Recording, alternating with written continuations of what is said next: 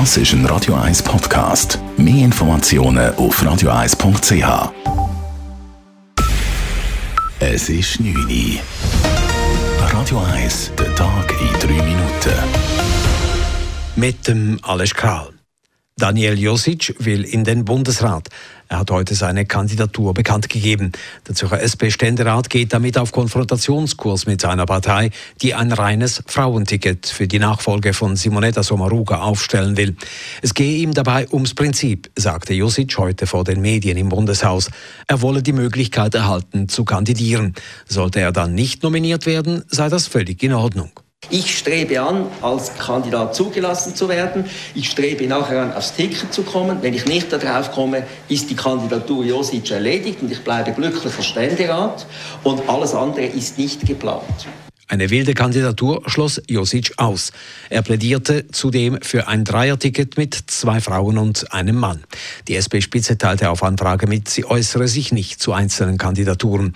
Am 18. November entscheidet die SP-Fraktion, ob es beim reinen Frauenticket bleiben soll. Der bekannteste Häftling der Schweiz, Brian alias Carlos, wird doch nicht aus der Haft entlassen.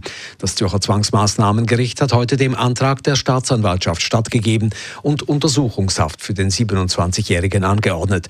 Als Haftgrund wird Wiederholungsgefahr genannt. Für die Verteidigung von Brian ist dieser Schritt unhaltbar, wie Rechtsanwalt Thomas Häusermann sagt. Wir sehen äh, vor allem, dass die Delikte, die ihm jetzt vorgeworfen werden, all in der Isolationshaft sollen begangen worden sein. Und vor allem auch, dass unser Mandant sich in den letzten zehn Monaten, wo er endlich aus dieser menschenrechtswidrigen Isolationshaft entlassen worden ist, vorbildlich verhalten hat. Die Verteidigung will den Entscheid nun anfechten. Das Obergericht hatte letzte Woche die Freilassung von Brian verfügt, weil eine sogenannte Überhaft drohe. Brian habe die zu erwartende Haftstrafe bereits abgesetzt. In den USA haben heute die Zwischenwahlen, die sogenannten Midterms, begonnen. Im Vorfeld haben gemäß den Wahlbehörden schon 45 Millionen Wählerinnen und Wähler ihre Stimme abgegeben. Das ist deutlich mehr als bei den Zwischenwahlen vor vier Jahren.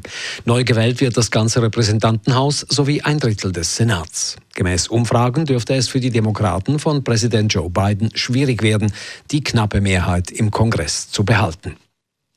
Die Stadtpolizei Zürich hat das besetzte EWZ-Gebäude am Letten heute Morgen geräumt. Das EWZ hatte einen Strafantrag eingereicht und die Besetzer ultimativ aufgefordert, das sogenannte Kesselhaus zu verlassen. Da dies bis gestern nicht geschah, schritt die Polizei heute ein. Die Räumlichkeiten waren allerdings bereits leer. Die Besetzung galt als Reaktion auf die bevorstehende Räumung des Kochareals in Zürich-Altstetten.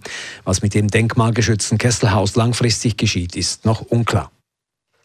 Der Mann, der die Zürcher Gesundheitsdirektorin Nathalie Rickli mit Apfelsaft bespritzte, ist schuldig gesprochen worden.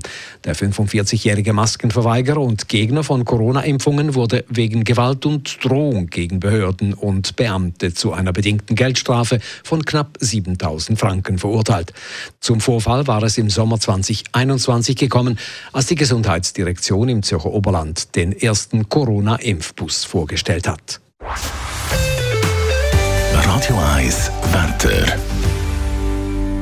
Morgen am Mittwoch tut es schnell zu und es gibt vom Unterland her zeitweise Regen. Temperaturen am frühen Morgen um 5 bis 7 Grad, am Nachmittag bis 13 Grad. Das war der Tag in 3 Minuten.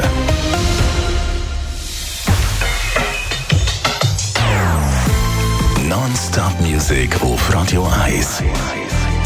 Bei uns klingt Musik einfach besser. Non-Stop. Radio 1.